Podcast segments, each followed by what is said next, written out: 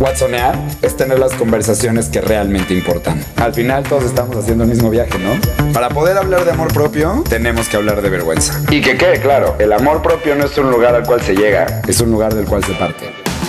El antídoto de la vergüenza es la vulnerabilidad. Entonces, ¿qué? ¿Watsoneamos?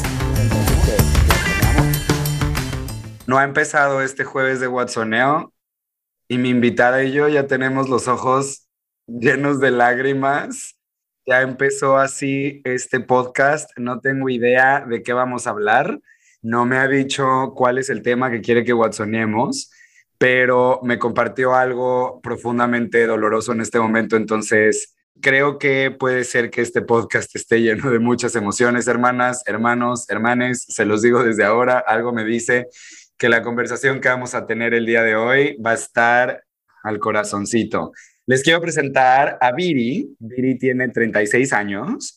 Ella actualmente está soltera, no tiene hijos, es mexicana, vive en el Estado de México y ella trabaja en el área de marketing para un laboratorio farmacéutico. Tomó hace unas semanitas el taller de Choose Light The Road Trip y la neta es que su participación dentro de esos cuatro días fue espectacular. La vi entregarse divinamente al aprendizaje que Choose Light The Road Trip tiene. Y ahorita le pregunté cómo estás y me dijo, Gabo, desde el curso se me ha movido todo. Entonces no tengo idea, hermanas, de qué va a pasar el día de hoy en esta conversación. Así que te quiero dar la bienvenida. Viri, ¿cómo estás? Eh, yo me aplaudo solita. Muy bien, muchas gracias, Gabo. Mi Viri, te pregunto, Viri, cuéntame cómo estás, qué te gustaría que watsoneáramos el día de hoy.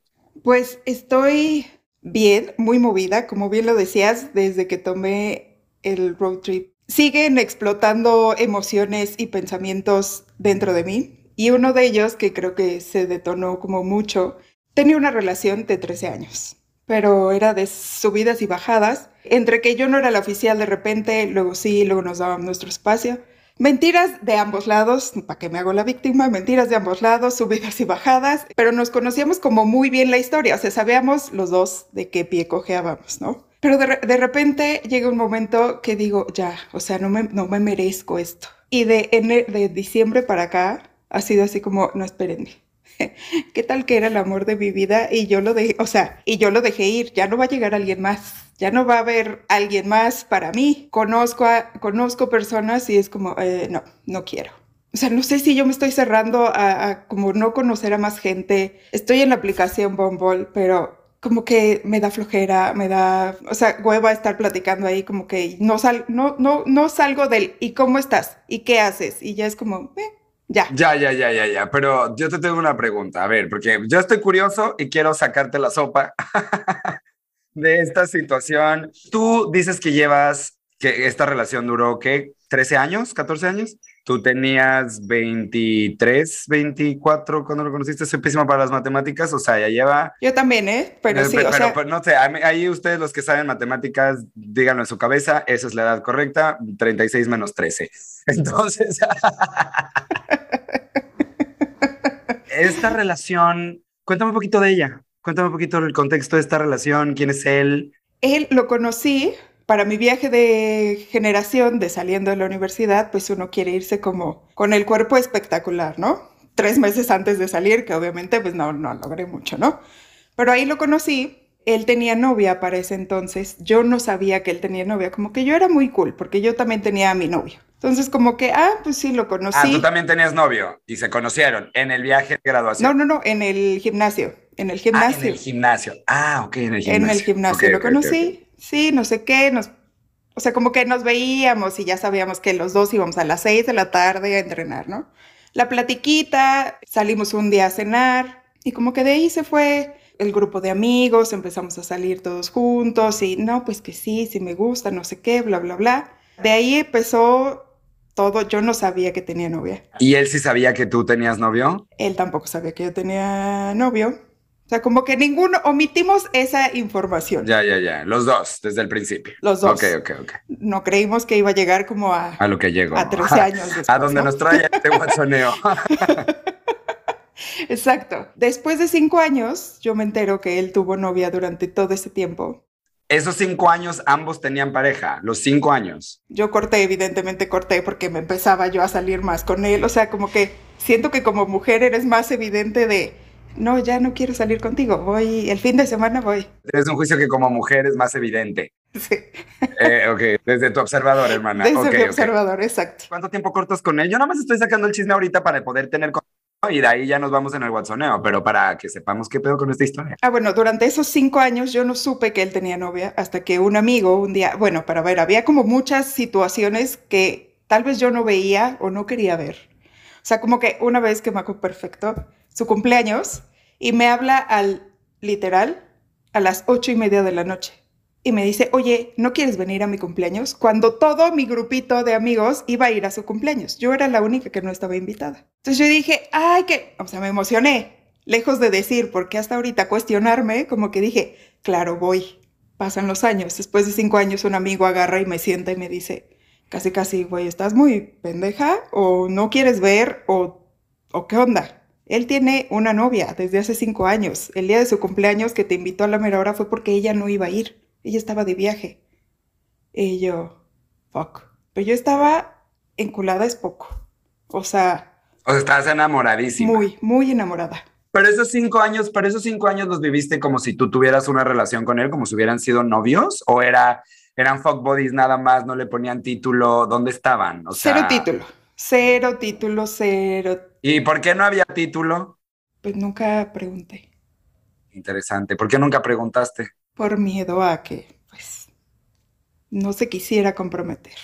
Tú sabías que esta relación, o sea, tú estabas enamorada, tú estabas completamente enculada, y entonces si yo hablo y digo, porque esto es algo, no sé, o sea, no, ojalá una, te- pienso en ti, pienso en una de mis amigas que está en una relación muy parecida, donde yo como por afuera lo veo y digo, ¿y qué pasa si preguntas? O sea, lo que pasa es que llevas tres años en esta relación donde tú te vuelves loca por él, donde haces lo que sea por él, estás en el momento en el que te pide, si él aparece, tú estás, si él no aparece, tú no es, o sea, estás angustiada, te da ansiedad, con quién estará, está, no está, no, no vamos a formalizar, y todo el tiempo como viviendo dentro de una estrategia, ¿no? Como, y si digo esto, y si no digo esto, y si sí molesto, y si no molesto, y te daba miedo, y a ella también, a mi amiga le da mucho miedo que a mí, llegó un momento donde te voy a ser bien honesto, yo la juzgué, como de, güey, no mames, ¿por qué chingada madre no le preguntas y le dices, güey, estoy enamorada de ti, tú de mí, queremos algo? Un tiempo sí de mí era como, no puedo creer, pero es que ese, ese soy yo, ¿no? Así es mi manera de ver la vida y ese es mi observador. Después de un ratito donde sí la vi de, de, de verdad pasarla tan de la, de la chingada, como que me puse en un lugar bien compasivo y decir, mierda, güey, hay algo bien grande detrás de saber que lo tiene que hacer, porque claro, ella no es ninguna idiota, ella sabía que lo tenía que hacer, pero el miedo a que si te digo y te pongo esto sobre la mesa y que tu respuesta sea no, ¿cómo voy a manejar ese rechazo? ¿Cómo voy a manejar esto? Si además dejé mi relación pasada por estar contigo. ¿Cuánto tiempo llevas con el otro? Cuatro años. ¿Y no estabas tan enamorada o sí estabas enamorada? Pues yo creo que no, porque si no, no lo hubiera dejado. Supongo, desde mi observador. Des- puede ser, no sé, ahí, ahí puede haber una parte de exploración bien grande, no tengo la menor idea, ninguna pregunta es tonta. A los cinco años tú te enteras de que has estado con él en una relación on and off, Te enteras que tiene novia y luego ¿qué pasa? Y luego como que entra mi, ah, no, pues ya lo voy a dejar. ¿Cómo a mí no me va a hacer esto? No sé qué. Me duró tres meses, no te miento, tres meses mi, no sé qué decir, mi orgullo, yo creo, mi, no sé. Y lo busqué, ¿no? Así como, ay, Pero la, dime una cosa porque no sé si entendí eso. ¿Lo confrontaste? ¿Le dijiste algo? ¿Le dijiste que tú sabías? no, O sea, tú te enojaste sola. yo me enojé sola. Yo me enojé sola, yo me contesté sola, yo me reproché sola. Tú en tu cuarto sola, tú en una película sola, él en su película, tú en tu Exacto. película. Yo lloraba, o sea, yo, yo en dramática, ¿no? Pero nunca le dije, oye, ya sé que tienes novia, no, o sea, ¿por qué nunca me ves? Nada, nada, nada, nada. Después, pues obviamente seguíamos coincidiendo en el gimnasio y pues empezamos otra vez como a la platiquita, ya a salir, no sé qué. El... Yo ahora que lo empiezo a contar es como, nunca me volví a decir, sigo con ella, no sigo con... Yo como que nunca toqué ese tema de nuevo. O sea, como que dije, No, no, no, ya vimos que ya vimos que tú hablar y decir lo que piensas y lo que tienes es un nicho, hermana. Ahorita entramos por ahí. Tú estabas en otra peli. Totalmente. Tú estabas viendo otra peli. Y porque además, ¿qué mensaje mandas cuando no dices lo que quieres? Porque esta es una pregunta. ¿Tú consideras que tus acciones, es decir, estar ahí para él, contestarle el teléfono, si él quiere salir a cenar, vas a cenar, ¿tú crees que eso es lo que él se debería de dar cuenta para que él solito piense y se, como obvio, güey, pues sí. quiero con él? O sea, como que tu cabeza es, pues es que era evidente, ¿no? O sea, yo... Si yo estaba ahí, si yo le contestaba el teléfono en las madrugadas, y, o sea... Sí, sí, pero pues era evidente, porque no decías, me gustas, quiero algo contigo, este, me enteré que tienes novia, eh, ¿sigues teniendo novia? O sea, toda esa parte, tú... No. Escondida, viviendo la sola, hermana. Sí, totalmente. y entonces... Y entonces así pasan los años otra vez. Es que como hace cinco años y entonces fueron 13 años. ¿Qué pasó? Ya sé. se casa con su novia, se casa con ella. ¿Cómo te enteras de esto? Porque ahora sí tú, tú toqueabas a la novia o tú sabías qué pedo. Evidentemente estabas metida en Instagram, comparándote, no sintiéndote suficiente. Uy, no. Creo que es donde más me... O sea... Por supuesto. ¿Qué tiene ella que no tengo yo? Le conocía con todas las que salió y yo, en loca, así, pues claro, es que está más buena. Claro, es que juega fútbol americano, pues tiene un cuerpazo. Claro, es que es más alta. Claro, es que es cubana. Claro, es que es exitosa.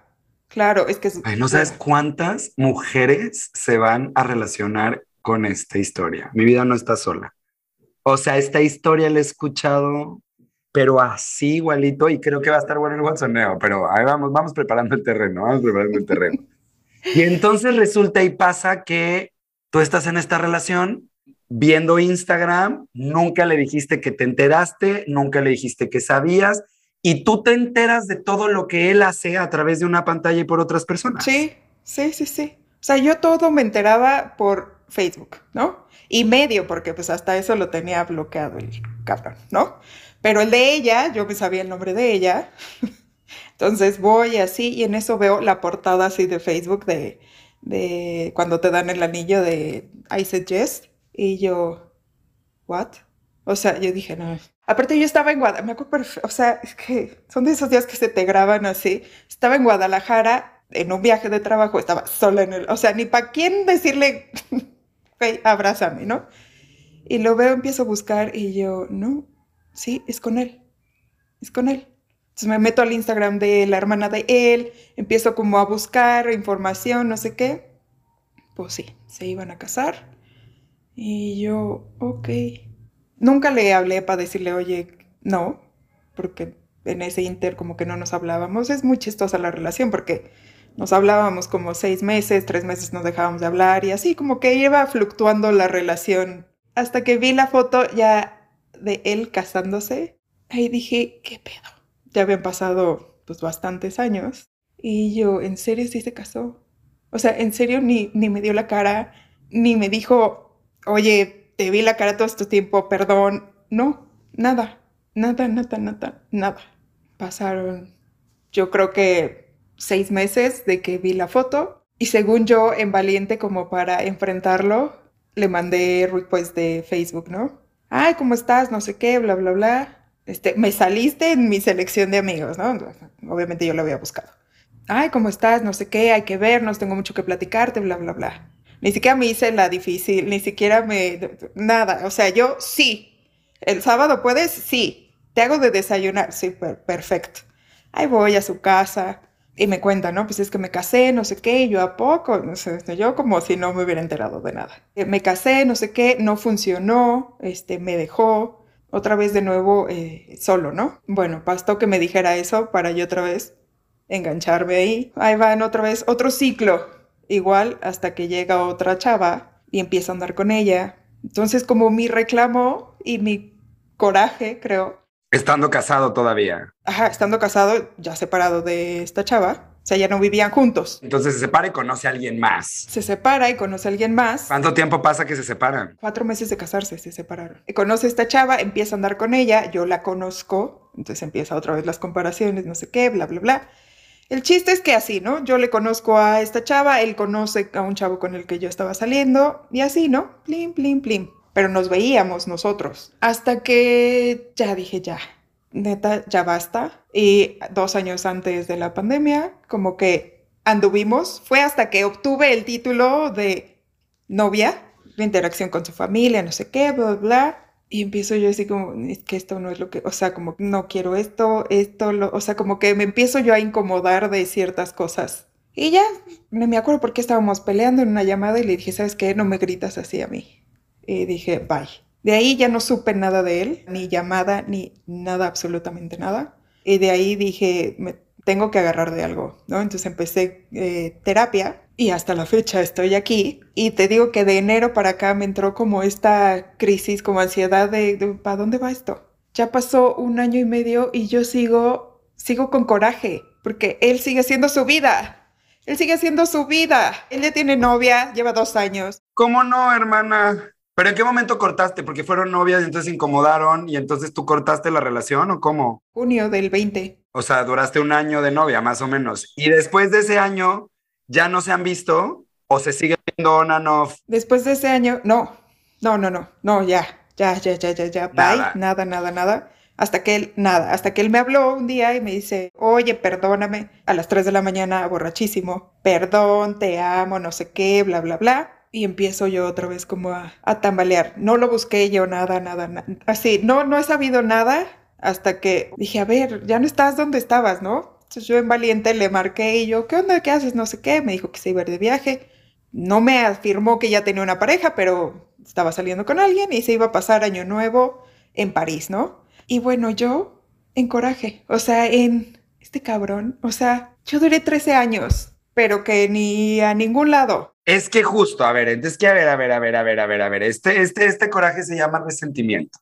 Ya vamos a entrarle al WhatsApp porque ya la historia, todo mundo en su casita, creo que ya está con su té en su galletita, escuchando esta historia y más de una persona se siente identificada, te lo puedo apostar.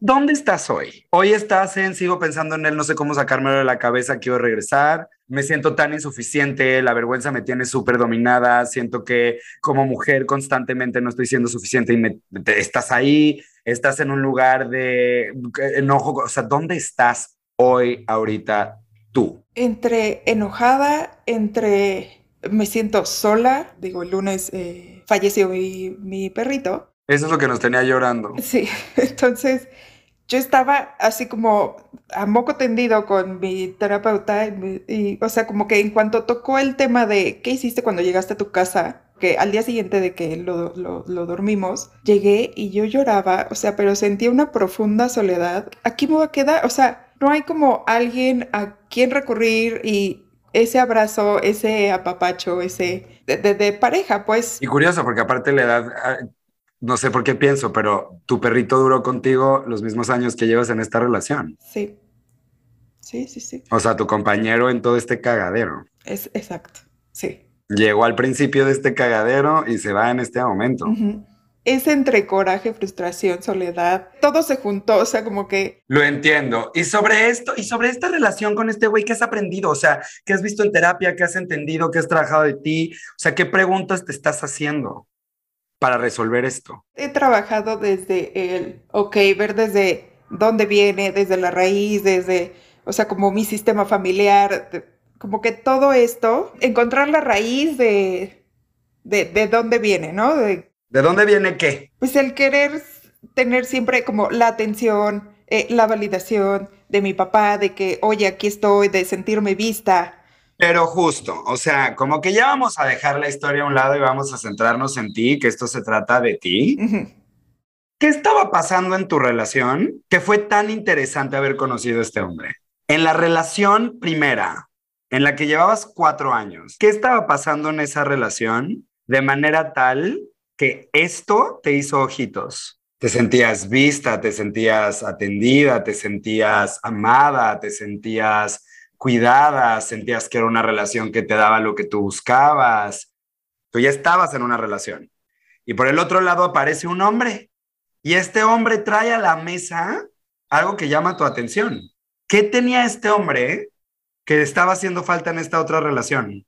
Pues creo que sí, sentirme vista. O sea, que me pusieran atención. ¿Por qué? Cuéntame, pues sí. Pues estaba muy, era muy de, de él como con su familia. O sea, si su familia le decía, no puedes ver a Viridiana, no, no nos podíamos ver o no puedes salir en la noche, o no puedes hacer ciertas cosas, ¿no? O sea, como que estaba yo, yo desde mi observador me sentía como muy limitada en esa relación. Siempre dije, yo soy el niño en esa relación, porque yo paso por ti, yo esto, no puedes salir en la noche, que a mí me daban más libertad y así. Y entra este hombre y es como, ok, me pone atención, él sí puede salir, él le encanta el relajo, ya es más grande, como que estas, estas atenciones en la relación de cuatro años con el primero, ¿alguna vez le dijiste que necesitabas ser vista? ¿Que necesitabas que te pusiera atención? ¿Que necesitabas que te escuchara, que estuviera? que ¿Alguna vez hablaste? No. No, no hablaste. Yo te voy a decir aquí, porque esto es un WhatsApp y esto no es una sesión de coaching, pero yo te voy a dar mi observador de lo que he aprendido a lo largo de estos años. Esta es la ventaja de este podcast que no estoy dando coaching y que puedo darte los años de aprendizaje sobre este tema.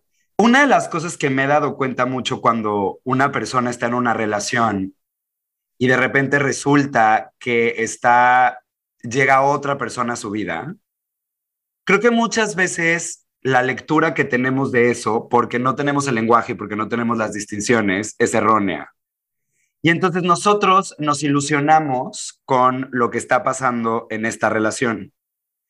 Pero una de las cosas que me he dado cuenta es que algo que siempre pasa es que este tercer personaje que aparece, ya sea para cualquier lado de las dos partes de la relación, aparece para mostrarte a ti lo que hace falta en tu relación y no estás pidiendo no para que te cases con él, no para que te quedes con él, no para que sea el amor de tu vida. He conocido gente que ha brincado de una relación a otra, no puedo generalizar, no puedo decir que todo el mundo les pasa esto, pero una gran constante que he aprendido y que he visto es que cuando esto ocurre es porque hay algo que está faltando en mi relación, que no me estoy atreviendo a pedir y no me estoy atreviendo a decir, y lo veo en alguien más porque tengo yo este pensamiento de, ay, no me siento tan chida en esta relación, no me siento vista, no estamos saliendo a bailar, no me pela, no me hace sentir mujer, no no sé qué y de repente volteo y todo eso que necesito, que he estado dándole vueltas en mi cabeza y que no he comunicado, se me ve manifestado enfrente en otro ser humano. Yo creo mucho que las relaciones, sobre todo las relaciones de pareja, son las relaciones que nos enseñan acerca de la relación que tenemos con nosotros mismos. Yo creo que las relaciones de pareja no vienen a, a que tengamos nuestro Disney Tale, o sea, yo creo que vienen a hacer que nos reflejemos en un trabajo interno bien grande. Resulta que pasa, tú volteas a ver este hombre, donde la oportunidad es decir, híjole, me estoy dando cuenta que me está dando la atención, que me está pelando, que me está no sé qué. ¿Cuál fue tu dopamina? La validación, que te estaban pelando. ¿Cuál fue tu dopamina? Dopamina, que te sentías suficiente para algo y la validación genera dopamina y el ser vista genera dopamina y estas, y estas emociones, ¿no? Al final del día que vienen con alegría y la emoción y la excitación y la nana. Sueltas esta relación para irte con esta otra relación, pero ¿qué hubiera pasado si esta relación hubiera sido solamente la relación que vino a enseñarte en ese momento de tu vida, que hacía falta cosas que necesitabas comunicar en esta otra. Y entonces poder aprender a hacer algo, que es hablar, que es comunicar, que es decir lo que piensas. Entonces te quiero preguntar, ¿por qué no hablas? Me cuesta, o sea, como que no es importante, como que... Ah. Segura no es importante, segura no es importante cuando estás en tu casa con el corazón deshecho y nadie tiene la menor idea de que se te está yendo el alma en el cuerpo cuando ves la foto de este hombre con alguien más. Sea, eso no es tan importante. No, sí. No, no es tan importante que alguien te esté diciendo que tiene una relación contigo y cinco años te esconda que está en otra relación. No, no es importante. No, no, no es importante el tiempo que ha pasado, que has estado en esta relación donde has aguantado un montón de cosas donde siento como pareciera, se lo dije así a mi amiga, como si fueras una drogadicta de validación. Tu cocaína es que te pelen, tu cocaína es que te vean, necesitas que te vean necesitas ser suficiente para alguien. O sea, yo me acuerdo mucho que le decía a ella y te lo comparto a ti, es como, ¿puedes ver el patrón de que tú tuvieras salido de esto si hubieras hablado? O sea, sí puedes ver que si tú hubieras hablado, que si tú hubieras abierto la boca y que tú hubieras dicho, tengo novio, porque él ni se enteró que tenías novio. Tú hiciste tus cosas, tú cortaste a tu novio y te quedaste ahí para él esperando que qué, que él llegara y te pusiera una casa, perro, anillos, hijo, ¿qué querías? O sea, ¿qué estabas esperando en tu cabeza?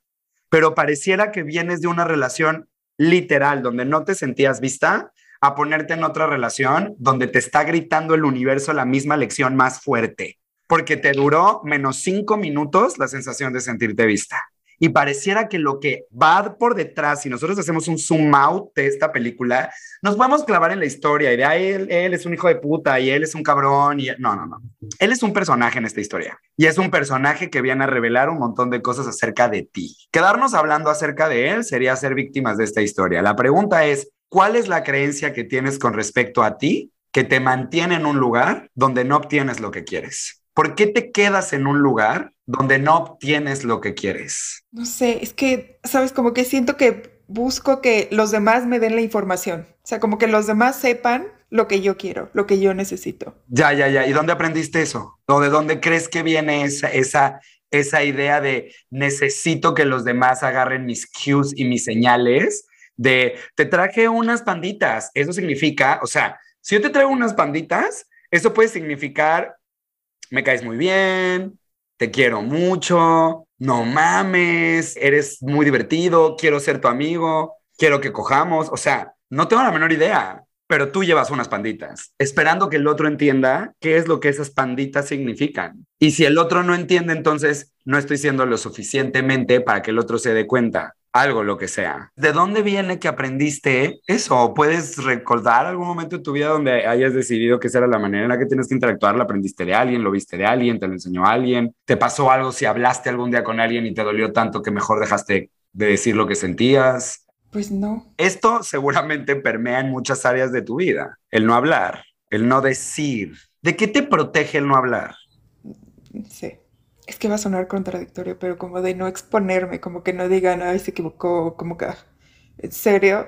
No, no se me hace contradictorio, porque ¿qué pasaría si al exponerte resultara que te equivocaste? Sí, es como, como que me siento señalada como otra vez te equivocaste, como... ¿De dónde viene este juicio del deber ser que tú deberías de saber y deberías de ser perfecta y deberías de... Pues de, o sea, desde chiquita, o sea, como al ser la hermana mayor. En la escuela era como, sí, la de la, de la escolta. Yo fui en escuela que iban mis primas, ¿no? Igual. A una de mis primas la corrieron de esa escuela con una maestra que a mí me tocó. Entonces mamá como que muy orgullosa de, a Viridiana, ¿no? Esta Miss la trata muy bien y no sé qué y está en el cuadro de honor. O sea, como que siempre y se porta bien y saca buenas calificaciones y va a ballet y hace todo perfecto, pero al mismo tiempo me comparaba con mi mejor amiga y era como, es que ella habla correctamente, habla con propiedades. No, mi mamá era como de, ve, tus amiguitas hablan, no tutean a las personas, hablan de señora y tú de, de confianzuda tuteándolas, ¿no?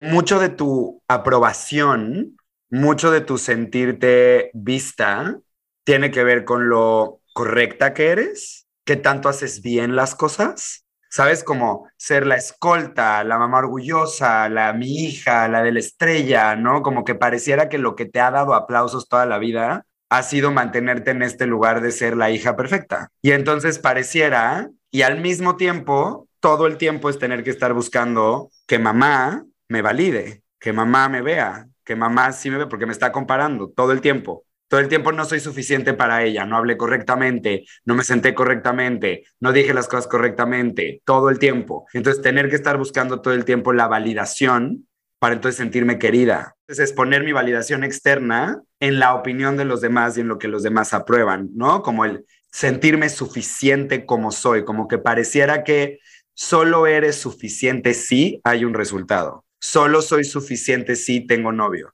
Solo soy suficiente si me pela a mí. Solo soy suficiente si se queda conmigo. Solo soy suficiente si mi mamá me lo aplaude. Solo soy suficiente si ellos me lo dicen. Sí. Sí, sí, sí. Pareciera que hay un juego, porque tú hablaste también de tu papá. ¿Tampoco te sentías vista por tu papá?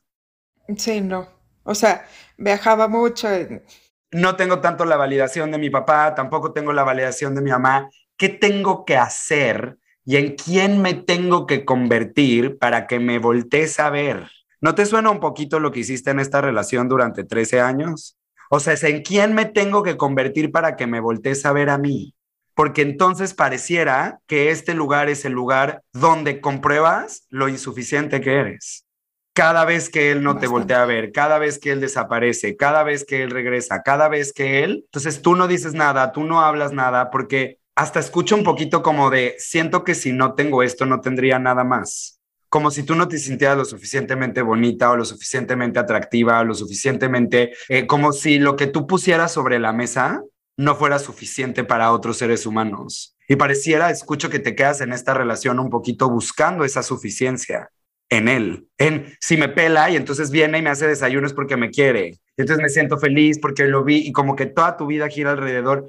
No es de él, el nombre, no es él. Lo que te hace regresar a él no es él. Lo que te hace regresar a él es que cuando no estás con él, no te sientes suficiente como eres. Y que él te voltea a ver es la dopamina que buscas, es tu cocaína. Toda esta historia gigante lo que viene por detrás cargando es alguien que no se siente suficiente como es y que tiene que demostrar su suficiencia.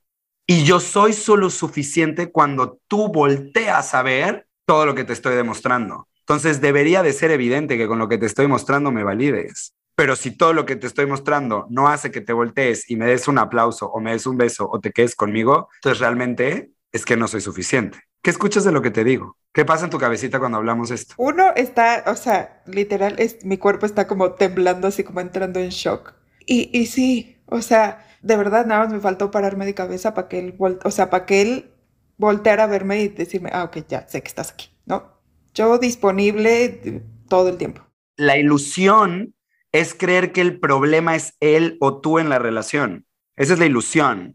Pero si lo vemos como todas las personas en nuestra vida no son una casualidad y todos los seres humanos que aparecen en nuestra vida aparecen en escenarios donde nos están enseñando a nosotros mismos a mirarnos a nosotros mismos desde ciertos lugares. Yo entiendo que muchas veces esto puede ser una idea conflictiva para la gente y que pueda ser como muy confrontante, pero si tú tomas responsabilidad de tu historia y tomas responsabilidad de lo que hay en tu vida y de las decisiones que tú has tomado y de la manera en la que has vivido tu vida, te puedes dar cuenta que todo esto no pasó por casualidad. Tú no te quedaste 14 años en esta relación porque pobrecita de ti no te pelan. Tú te quedaste en esta relación porque no te sientes suficiente como eres y porque buscas a través de tener que demostrar con acciones que alguien te voltee a ver y te diga lo suficiente que eres. ¿Sabes cuándo lo vas a dejar ir?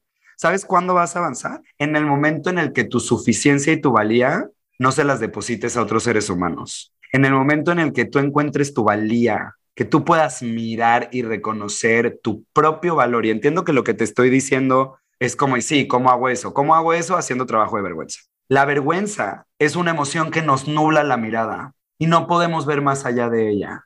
Y constantemente estamos en un lugar de no soy suficiente y todo lo que ocurre en nuestra vida, todos los eventos, los interpretamos desde ese lugar. Entonces mira tú, volteas a ver, evento, mi mejor amigo me dijo o un amigo me dijo que tiene novia. Ese evento es un evento que tiene muchas explicaciones. En ese momento tú pudiste haber dicho a la chingada, no me merezco esto. Si tú supieras cuánto vales, si tú supieras lo suficiente que eres, si tú realmente reconocieras el valor que tienes como ser humano, deja tú, ya ni siquiera vamos a hablar de amor, de aceptarte como eres, pero de poder reconocer tu valor y tu suficiencia. Eso para ti hubiera sido un deal breaker pero de repente resulta que estás en un escenario donde la película se trata de que constantemente lo que regresa a ti es una oportunidad de, amarte, de aceptarte, habiendo dicho que no, habiendo poniendo límites, haber dicho esto no es lo que quiero, esto no es lo que me parece, me llamas, esto no es lo que quiero. Pero pareciera que lo que hace falta en esta ecuación es que tú veas y reconozcas tu valor, porque tú te has puesto en lugares que te han destruido el alma, Viri, tu dignidad como mujer, tu honorabilidad. Me imagino la soledad que es no poderle contar a alguien ni a nadie la historia que estás viviendo. Porque si le cuento a la gente van a pensar que soy una pendeja. Porque si les cuento me van a decir lo que ya sé que debería de hacer, que es dejarlo, pero no sé cómo dejarlo. Entonces me van a ver como tonta, me van a ver como estúpida, me van a juzgar. Y yo no quiero que me vean como tonta, porque llevo toda mi vida no queriendo ser tonta porque mi mamá se enorgullece de mí si soy la de dieces. Entonces, como yo, la niña de 10, está en una situación como esta. Y entonces, si les cuento, los voy a hartar, los voy a aburrir, mejor no digo nada, mejor me hago la loca, mejor no pienso nada, mejor me quedo y me lo guardo yo sola y me torturo, torturo con horas y horas y horas de compararme, de juzgarme, de mirarme. Fíjate todo lo que la comparación estaba haciendo en ese momento. Toda esta envidia que podía sentir de ellas, que lo tenían a él. Esta envidia que sentías era algo que tú querías. Yo no sé si lo que tú querías, yo te pregunto, ¿qué era lo que envidiabas? ¿Que lo tenían a él? ¿Qué era lo que envidiabas? Una pareja. Alguien que estuviera con ellas, ¿no? O sea, como una pareja.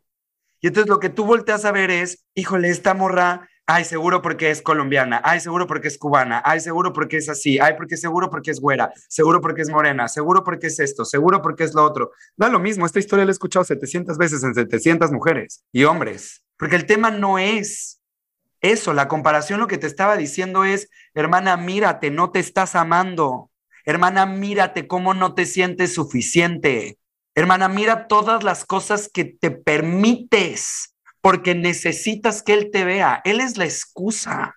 Lo que has perseguido toda tu vida es que te vean. Llámese papá, llámese mamá, llámese primer novio uno o llámese novio dos. Lo que ha estado presente en todos estos escenarios es que sigues buscando que alguien te valide. Busco validación, busco el, hey, vas, vas bien, ¿no? O sea, lejos de yo hablar y decir, ¿no? Y pedir. Porque si lo pidiera, ¿qué perderías? ¿Qué es lo que perderías?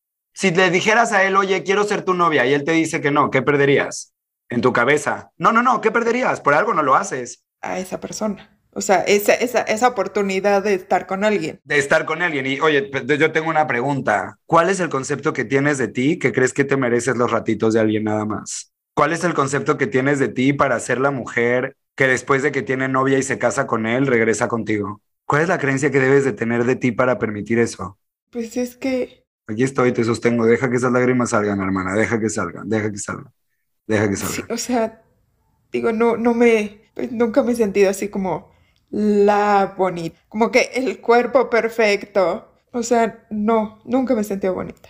Eso, eso, ahí está la, eso, ahí está, empieza a hablar de eso, ahí estás. Nunca me he sentido bonita. ¿Y dónde has aprendido que está entonces tu valor? ¿Dónde has colocado tu valor, tu valía? ¿En qué? Si, si la gente no me va a querer por ser bonita, si la gente no me va a querer porque no tengo el cuerpo, la gente me va a querer porque soy qué. Pues porque estoy ahí, porque siempre estoy haciendo lo que ellos quieren. Sí, sí, porque soy, o sea, literal me pongo al servicio de la otra persona. Literal, porque esa es la manera, como yo no creo que soy suficiente de ninguna otra manera, lo que hace que obtenga la suficiencia es la buena persona que soy, lo incondicional que soy, ¿no? ¿A dónde te ha llevado sentirte tan poca cosa que sentir que lo único que tienes para dar es tu incondicionalidad? ¿Dónde estoy ahorita? O sea, así, encontrándome, buscándome. Y es que justamente es eso, al principio dijiste algo bien valioso que fue, es que si yo hablara, yo perdería esta relación. ¿Lo perderías a él o perderías el suministro de validación minúscula que él te daba? La validación es minúscula. ¿Quién crees que eres tú o cómo te permites ver a ti o cómo te sostienes a ti? Que está bien que alguien te hable una semana, te vea, te llame de flores, te diga lo hermosa que estás y luego desaparezca tres meses. Y tú haciéndote que, bueno, ay, seguramente Ay, no le quiero decir porque no vaya a ser muy intensa. Ay, no le quiero decir porque no vaya a ser que piense que estoy loca. Ay, no le voy a decir porque no piense que, para que no piense que, para que no piense que, para que no piense que, todo el tiempo que te importa lo que la gente está pensando de ti. ¿Qué te dice eso? Que te importa demasiado lo que la gente piensa de ti y no dejarte de ver como la niña que es buena, la niña que es incondicional, la que siempre está.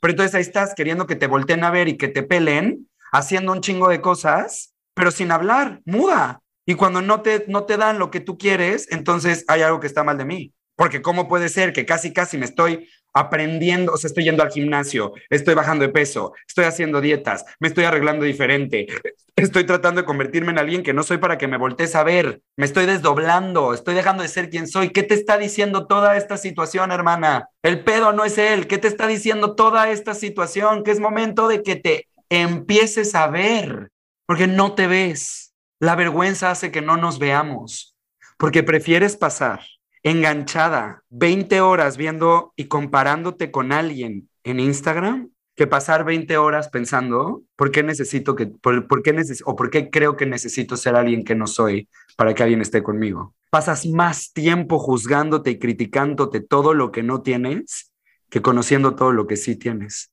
Entonces, toda esta escena si hacemos el zoom out y agarramos esto y fuera un dron y lo aventamos al cielo y vemos toda tu película por desde abajo, pareciera que toda tu vida lo único que has querido es que alguien te vea. Pero mi pregunta para ti es, ¿tú te ves? Porque yo creo que hay un montón de gente que sí te ve, pero ¿los permites? ¿Los dejas verte? ¿Cómo los vas a dejar verte si no te abres?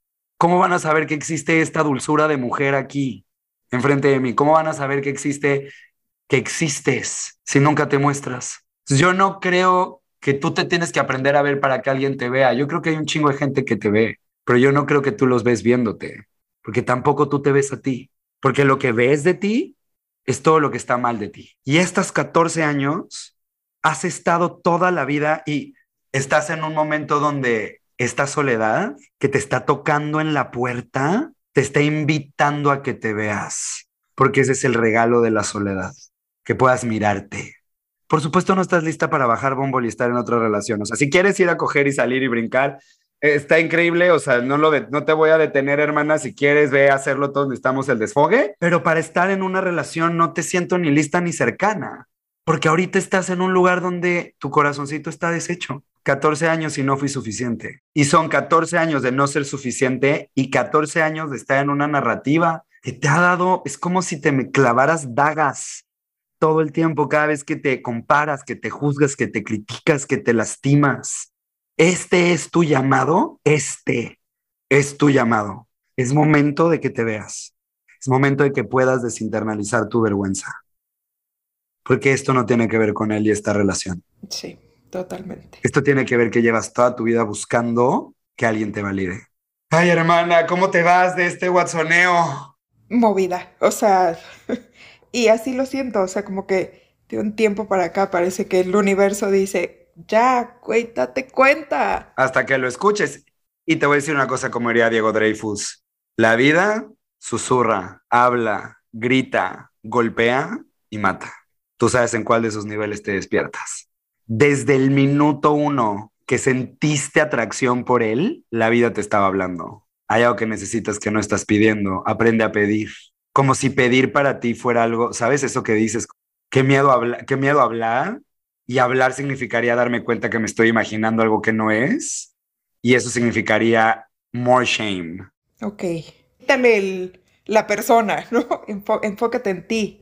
O sea, ve, ve qué, qué es literal, qué, qué te está diciendo todo esto. Que no, que no he querido ver, ni hablar, ni decir conmigo. Y tal cual. Y realmente como que yo sí te invitaría a indagar qué hay detrás de no hablar, de qué te protege no hablar, de qué te protege no decir, quedarte callada, qué crees que estás logrando con eso, que no lo veamos como algo malo, como, ay, no vamos a juzgar que esa parte de ti está mal y la tienes que corregir. No, al contrario, es, la haces para algo. Nadie hace nada por casualidad.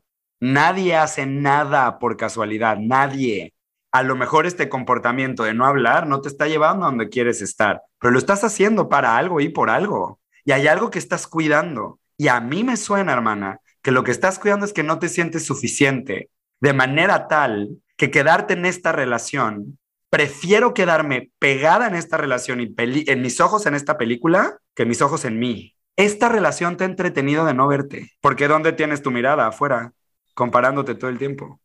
Y la vida grita. Sí, sí, totalmente. Y te está gritando que es momento que te veas. Viri, gracias por abrir tu historia. Estoy seguro que este podcast y este capítulo va a explotar. Te abrazo. Sé la historia, sé lo fuerte, sé, sé lo que es no sentirte suficiente y hacer lo que sea para que alguien te voltee a ver. Te entiendo, te abrazo y deseo de todo corazón que en tu camino encuentres y te encuentres a ti que te veas, que te enamores de quién eres, así como eres, con tu cabello, con tus ojos, con tu pelo, con tu boca, con tu cuerpo, con tu, con tu, con tu trabajo, con tus dientes, con, tu, con todo, con, con todo de ti, que, te, que puedas estar cómoda en tu piel, porque eso va a ser la diferencia entre seguir aceptando el ratito de alguien más y no. Sí, exacto. Te mando un besote. Muchas gracias, Gabo a todos ustedes, si tienen algo que compartir, si tú hubieras estado en este Watsoneo con Viri conmigo, ¿qué hubieras dicho? Si tú te, relacionas con esta historia, si estás ahí, si has pasado por ahí, si hay algo que te gustaría agregar para que Viri, Viri te va a leer, aunque ustedes no sepan quién es ella, ella sí va a saber y va a leer sus comentarios. Entonces, si tienes algo que poner, corre a arroba el método Watson y en donde está el post del día de hoy, déjanos tus comentarios que los vamos a leer. Si tú resuenas con esto, a todos los que están allá afuera viviendo una situación parecida, en esta necesidad de sentirse suficientes a través de lo que otros te digan. Te abrazo y espero de todo corazón que te puedas encontrar y sentirte suficiente. Nos vemos el próximo jueves. Chao.